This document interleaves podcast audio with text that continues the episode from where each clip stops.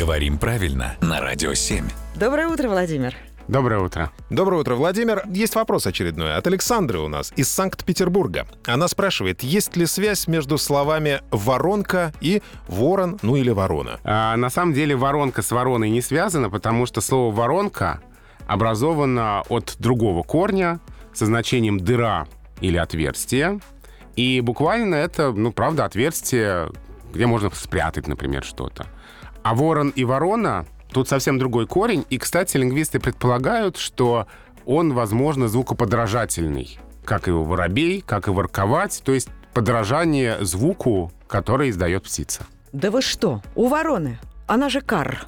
Ну, э, немножечко Не изменилось. птица подражает, а мы ей подражаем. Немножечко изменилось. Да, и просто все слышат по-разному. А, раньше вороны каркали по-другому. Точно. Ну вот латинское, например, корвус ворона. Тоже кор, кар, Мгм, да, вот, а вот оно, мгм. вот оно все близкое.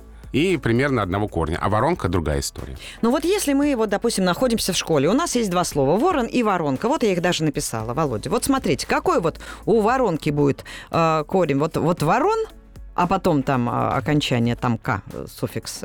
А вот у ворона будет вор или ворон все-таки полностью? В словах ворон и ворона будет выделен корень ворон, Мгм. а в слове воронка будет выделен корень воронг, Ага. потому что нет в русском языке такого слова, от которого было бы образовано слово воронка с помощью суффикса «к».